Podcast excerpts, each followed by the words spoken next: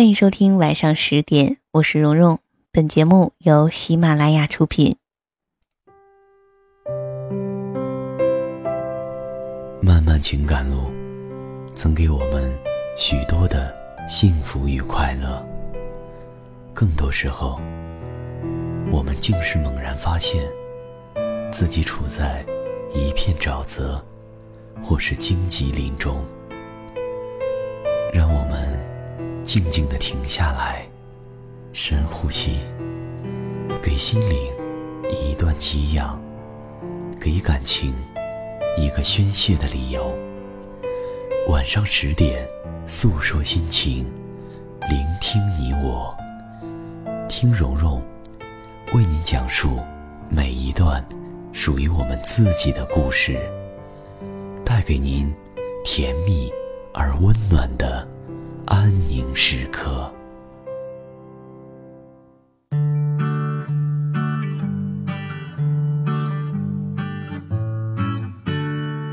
我从小就梦想过影视剧里那种刑警蹲点的情节：两个男人坐在车里，喝着咖啡，抽着烟，聊着女友，等到目标人物出现，一脚踹开车门，嗷嗷的扑上去。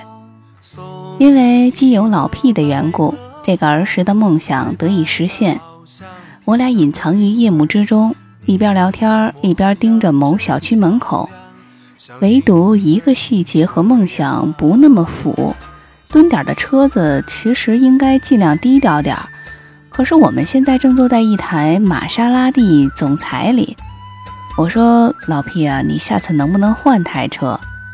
老 P 说：“成啊，我还有台奔驰敞篷。”好吧，就当我没说。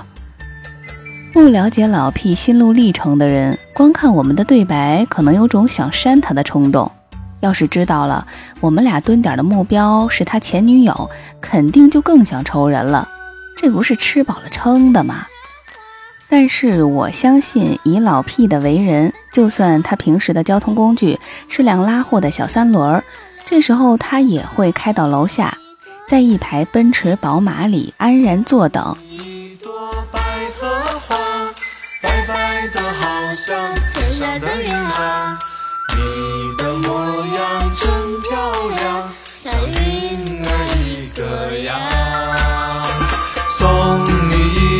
十二年前我刚进大学，老 P 是我的室友，这厮看错了大一新生报道时间。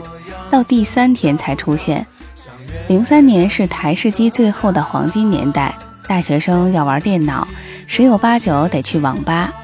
很多人大学四年就没带电脑去过学校。我们整个楼层五十多个新生，老 P 是唯一一个带着笔记本电脑来学校的，立刻有种一群土著围着伟大巫医转呀转的错觉。月亮一个样像月我后来在其他作品里以老 P 为原型塑造人物。那人进大学有两个主要目标，一个是练出酒量，二个是找个女朋友。老 P 看了之后说：“哎，你说你把我写的太文绉绉了吧？其实就是要破处嘛。”我就觉得老 P 当不了言情作家。老 P 的酒量最终没有练出来，四年后还是一杯啤酒三口倒。若有歹人要害他，完全能省掉蒙汗药的钱，这反倒成了好事儿。至少他拿了驾照，不会酒驾。那个时候我们也想不到老屁家里多有钱，他在大学第一台交通工具和我们一样是自行车。刚开学的那一个星期。外面的厂家在学校篮球场上停了几千辆崭新的自行车，号称铝合金材质，一百五一辆。老屁花了三天，勉强 get 了骑车技能。到了第八天，车子前轮就整个扭曲了，从二维圆变成了三维圆。老屁对着那个轱辘研究半天，冒出了一句：“你他妈是铝合金的呀，还是纯铝的呀？”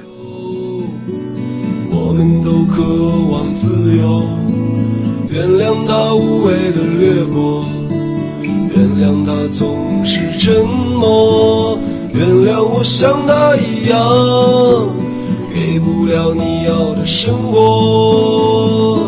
自行车扔了之后，老屁买了台永久牌小帅哥助动车，上正规牌照，每天突突突的去上课，甩开我等草民一大截儿。车子颜色很符合他的性格，黄的，就是名称不匹配。老 P 的长相属于少年老成。当初他第一天来宿舍，我们共同的反应就是辅导员查寝。每逢新学期，他第一次去上某门课，下面叽叽喳喳的学生马上就安静下来，看着老 P 走到教室最后一排坐下，都在想：哦，教务处来听课的。所以其他学生在学校里骑摩托都像小阿飞，轮到老 P 就像送外卖的了。老 P 在他的小帅哥时代遇到了大学里第一个心仪的女孩。我们系的学联主席，我们几个远看近看都没觉得主席哪儿好看。老 P 说：“你们懂个屁呀！她很有气质的，那姑娘会拉小提琴，日练夜练，慢慢进步，起码不至于跟锯木头一样难听。只是野猫都不敢在她宿舍楼附近叫春儿。那个时候大学生的恋爱比较淳朴，即便老屁这样的土豪。”也想不到无人机送钻戒之类的花样。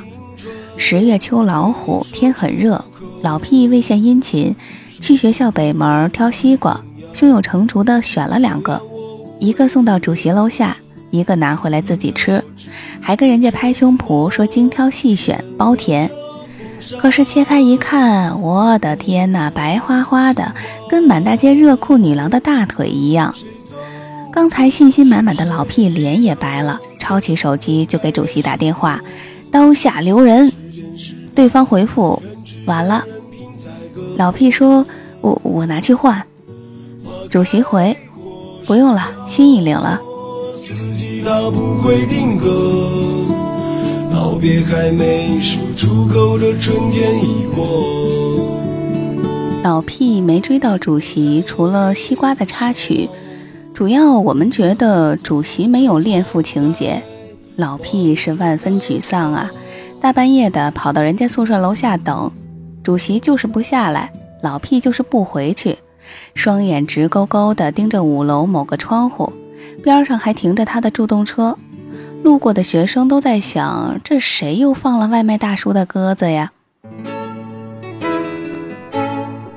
我找到老 P 的时候，他正坐在女生楼门外的花坛边沿喂着蚊子，一边听着楼上传来忧郁的小提琴声。我说：“我打你手机，你怎么不接呀？我们都在等你回去呢。”老 P 说：“哎，也就你们关心我呀。”我说：“兄弟们想看你电脑里的片子爽爽，没有密码进不去呀。”老屁说：“你说我对他这么好，他为什么不要我？”这到底是为什么？我说你快点走吧，行吗？这小提琴听得我尿急呀！你就这么一直听到现在？老屁点点头。我说我靠，人家这是在发功，想赶你走，你快走吧。老屁说我不。于是我只好先撤了。老屁一直到熄灯都没回宿舍。第二天我们一觉醒来，此人已经躺在床上了。呼噜打得震天响，看不出失恋柔肠寸断的样子。过了会儿，开始磨牙，让人担心他牙齿大概要碎成渣了。磨牙一停，牙又开始抖脚，并伴随着隐约的愉悦的呻吟。不知道的还以为床上有两个人呢。我们觉得这大概就算是从失恋的阴影里走出来了吧。过了几天，老 P 就不再提主席那事儿了。我们也不问那晚后来发生过什么。到了大二，老 P 有了第二个目标，是个空手道社的红带少女。老 P 为了她加入该社，上课嘻嘻哈哈的跟人聊天，被教练抓住，叫上去做格挡示范的助手，其实就是挨揍。揍他的就是暗恋的姑娘，小丫头下手毫不手软。那个时候，小帅哥助动车已经被偷走，老屁为了低调，换了辆电力驱动的车。不是特斯拉，就是你在马路上随处可见的中年大妈最爱的电瓶车。老屁三天两头要提着电瓶去充电。有一次他学雷锋，帮同学运一批书回学校，生生的被学校门卫拦住，说送快递的要从另一个门进。老屁终于成功搭讪上了红带少女。时值冬季，少女说宿舍没空调，特别冷。老屁说：“你等着哈，五分钟以后楼下见。”学校西门开了一个大型娱乐休闲广场，各种餐饮店。按常人的思路，肯定是去买个粥、买个粉儿、买个奶茶、咖啡什么的送去暖手。可老屁的选择是。又去北门外面买了一个烤地瓜送到少女手里，说：“赶快趁热趁热。”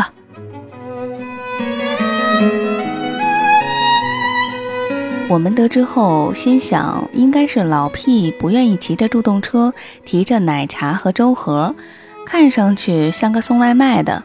你见过烤地瓜和卖西瓜的有外卖服务没有吧？所以说不会被人误会。老屁说：“你们懂个屁呀！这叫不走寻常路。”过了几天，老屁一脸沉痛地回到宿舍。从不抽烟的他买了盒烟，坐在阳台上猛抽，一看就是失败了。可能比起地瓜，还是西瓜更受红带少女的青睐。他可以当场一个手刀把西瓜一切为二，让老屁知难而退。那天晚上。老屁又不在宿舍，也不接电话。天太冷了，我怕他冻死，出去找。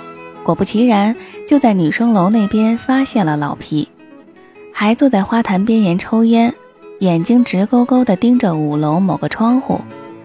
我仔细观察了一下，说：“这不是上次那栋楼吗？”老屁点点头：“哦，他和拉提琴的主席是隔壁邻居。”我说：“你是打算把这栋楼的妹子追个遍？”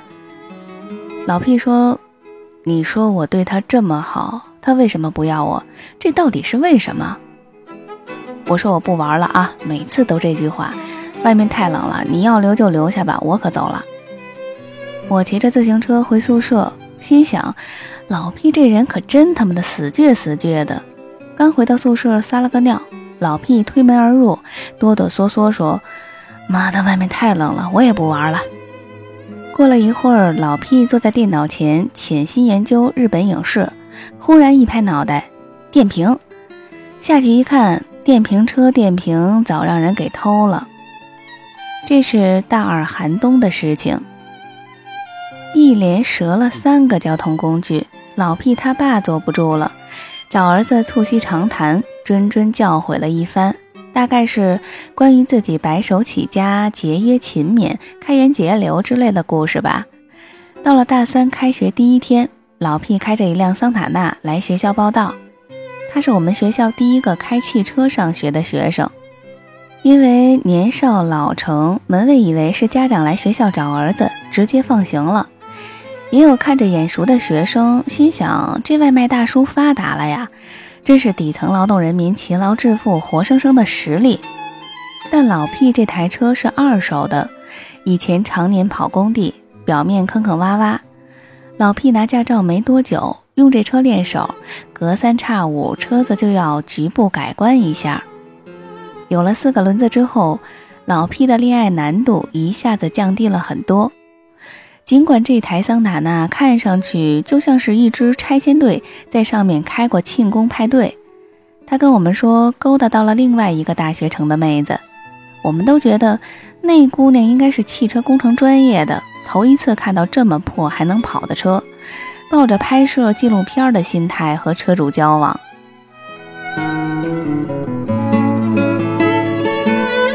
过了一个周末。老屁头上顶着创可贴来学校，我们以为是被姑娘揍了。老屁神秘的一笑，给我们普及了一个专有名词，叫车震。他就是震的时候脑袋给磕破了。老屁的大学愿望总算是达成了一个，专门请我们吃了一顿饭。席间众人心情复杂。后来老屁时而开房，时而车震，我们都替车担心。怕日久生变，车子开着开着解体了。但是我们不用担心很久。某天，老 P 忽然收到分手短信，打过去，对方就关机了。那个时候已经是晚上十点多，老 P 放下手机，拿起车钥匙就出了宿舍。两个大学城直线距离相隔四十公里，老 P 来到妹子的学校已经很晚了，人家门卫不放他进，老屁就把车停在门口，在车上烙烧饼烙了一晚上。第二天一早，门卫才放行。老屁就在前女友楼下等啊等，等到饥肠辘辘、膀胱鼓胀。后来开来一辆标致二零六，过了一会儿，那姑娘就从楼上下来了。看到老屁老破的桑塔纳，先是一愣，然后装作没看到。老屁坐在车里，当时整个人都动不了，像中邪了似的，只有眼睛直勾勾地看着女友从自己的车边经过，上了后面的标志。后视镜里，女友吻了开车的男生一下，桑塔纳挡住了标志的去路。本来后者可以先倒车，一打弯就从老 P 边上过去了。但是标志的司机偏不，先是闪灯，再按喇叭，横竖要老 P 赶紧滚。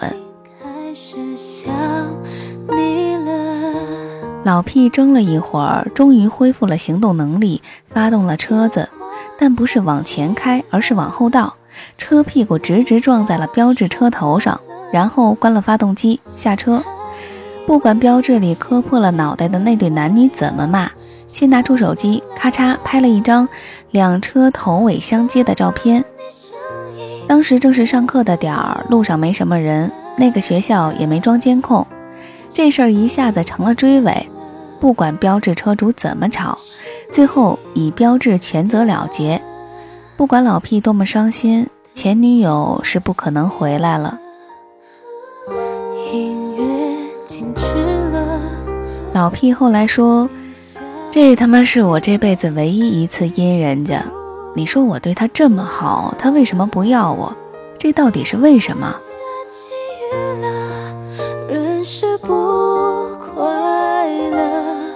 那一次尾追尾搞垮了桑塔纳的屁股，老 P 很快换了一辆尼桑天籁，之后就不怎么常在学校里待了，在外面租了房子，也不知道每天在外面忙点什么。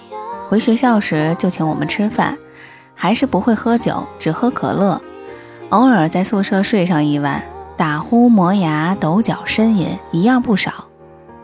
怎么你声音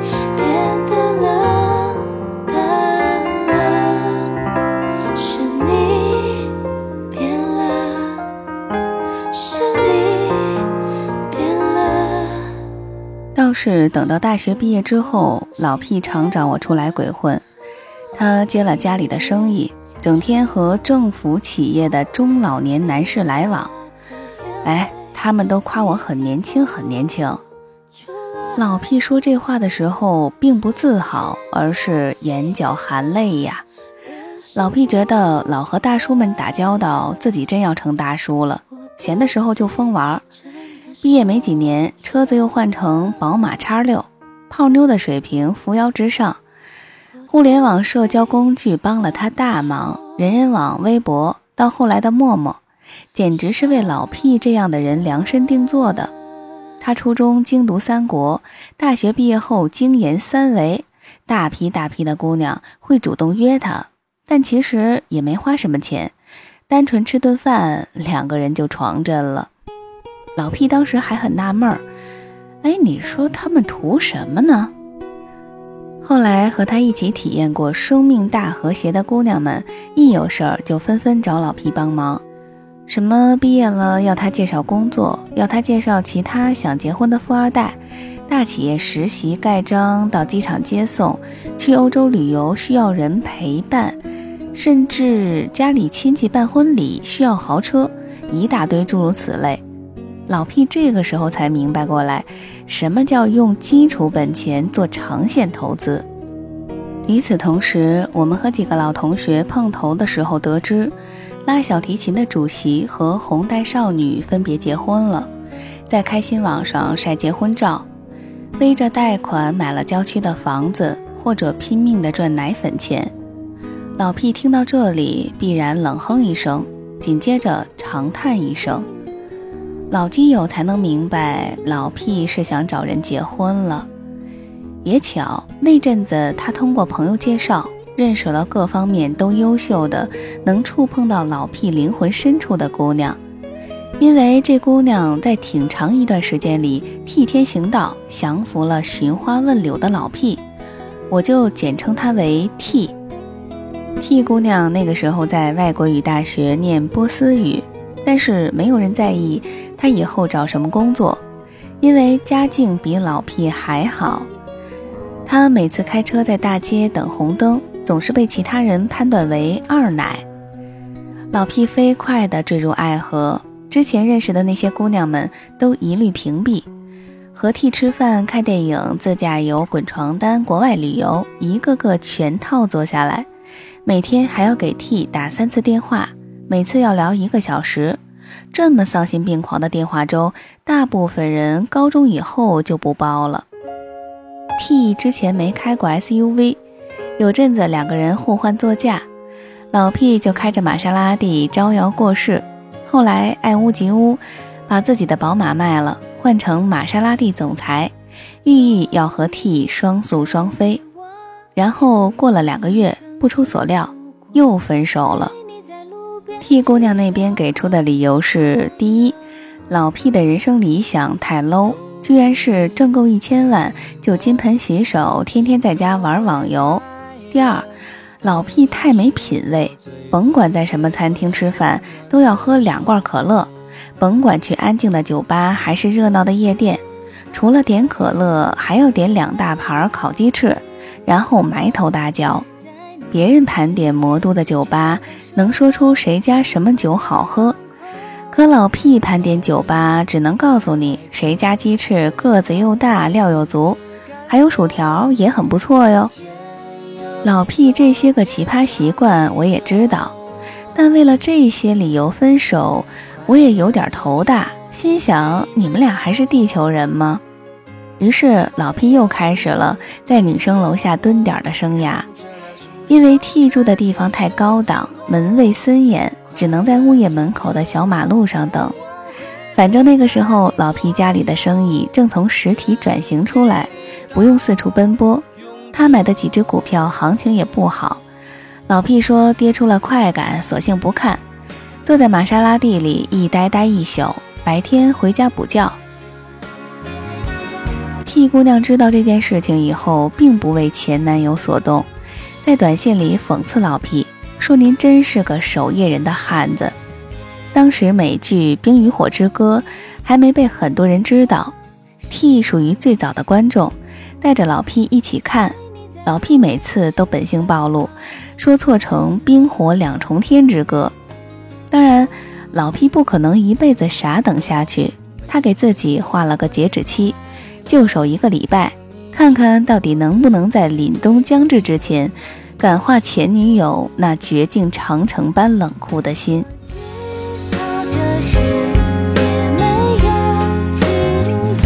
老屁蹲点的时候，我常被他召唤过去。给他带点吃的喝的，我觉得他就是闲得无聊，纯粹自嗨。第四天的时候再去看他，车子里莫名其妙多出一个小伙子。我说这谁呀？老屁带着自豪，另一个守夜人的汉子。小伙子很羞涩，时至今日，我都忘了他叫什么。小伙子乃屌丝一枚，但在学校里爱上了白富美。谈过若有如无的一段感情，开始的忽如其来，结束的莫名其妙。白富美也住这个物业，平时很少去学校。小伙子就在这儿等他出现，我就是要给他一个说法。于是我姑且叫他南坂秋菊吧。南秋菊昨天晚上刚开始在这里守夜，老屁当然注意到了他，一看那神情直勾勾的。就知道是同道中人。偏巧晚上下大雨，高级物业附近连个便利店都没有。南秋菊就在雨里淋着，淋了半个小时都不动，深深感动了老屁。于是下车打伞走过去，问他是不是也在等人。是的话，不如一起到车上等。南秋菊回忆至此，饱含着热泪发好人卡。屁哥是好人呐。我说你打住打住啊，你们俩别等的是同一个人吧？老屁说，我问过了，不是同一个。昨天晚上两个人聊了一夜，诉说各自的故事。你可以想象成搏击俱乐部里那种患者互助会，只是没有两两拥抱、放声痛哭的部分。第二天我又去看老屁，发现没了南秋菊的身影，回学校去了。老屁说，他给南秋菊洗脑了一个白天，终于成功的劝他放弃。老屁说，这种事儿没有谁给谁一个说法，都是自个儿给自个儿说法。自个儿听进去就算好了。我说你看得这么开，还在这里当守夜人。老屁说，我是要他回心转意，不要什么说法。明天晚上是最后一天，那个时候他还不松口，我就给自己一个说法吧。这丫头真实诚，我守多久，他就在家里宅了多久，不服不行啊。然而老屁终究没有等到最后一天。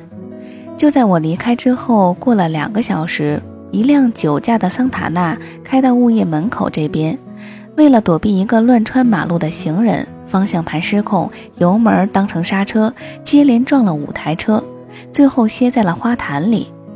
玛莎拉蒂是他撞到的第一台车，车里的老屁被震得一头撞破另一边的车窗玻璃，半个身子刮了出去。我到医院去看他的时候。老屁躺在病床上，给绑得像个木乃伊，说话极慢。你带可乐了吗？我摇摇头。另一个坏消息是，那个高级物业其实还有个小门。那几天，T 姑娘都是从小门出去打出租。老屁做事太马虎，没侦查好地形，跟傻逼似的，等在大门口，结果就等来了一辆酒驾的车。老屁把自己木乃伊般的照片发彩信给 T 姑娘，T 姑娘说：“你好好休息，别再想有的没的。”我说：“他没来看看你。”老屁摇不了头，没有，倒是以前那几个小妖精来看过我。我没说话，老屁讲：“没事儿，现在好了，我也不急着给自己说法了，反正哪儿也去不了。”不但守夜，还守日。T 真要找我，随时可以找到我。我跟医生说了，让我多住几天，绷带也别着急拆。哎，你说我对他这么好，他为什么不要我？这到底是为什么？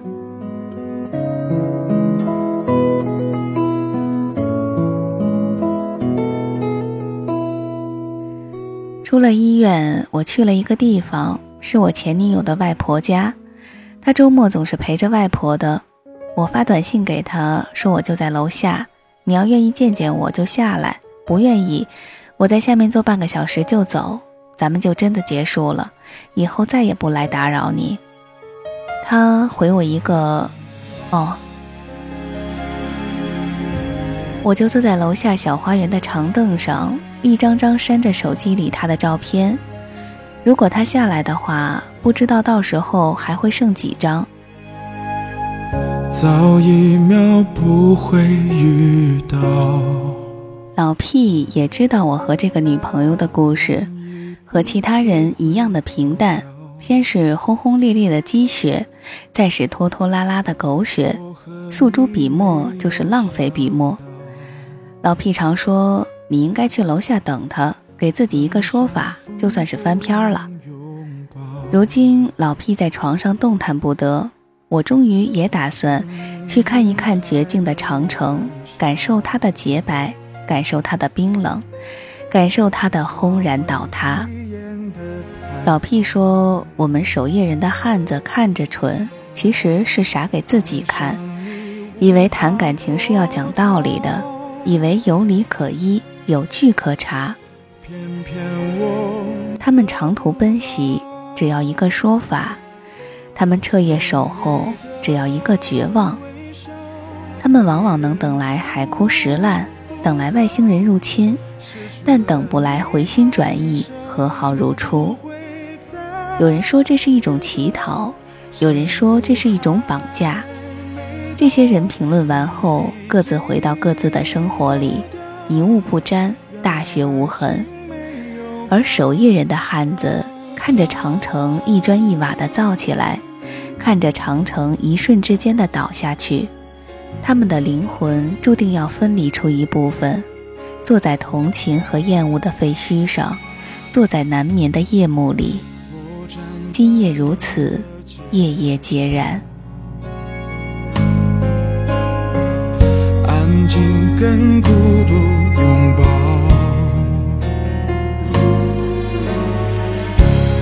直到放手就好。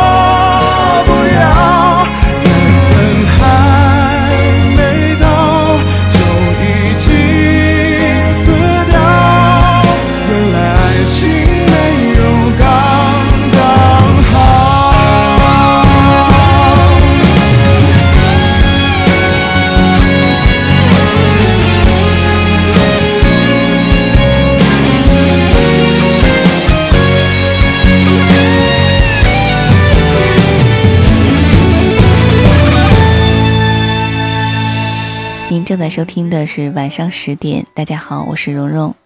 如果您有兴趣收听到我的更多节目，可以在喜马拉雅搜索“蓉蓉”，蓉是雪绒花的蓉。那么，如果你想第一时间了解到节目的更多资讯，以及收到我为大家精心挑选的一些比较好的内容，可以关注一下微信公众号和新浪微博“蓉蓉幺六八”。好的，我们下周一的晚上十点再会吧。感谢本文的作者王若虚，祝你晚安，有个好梦。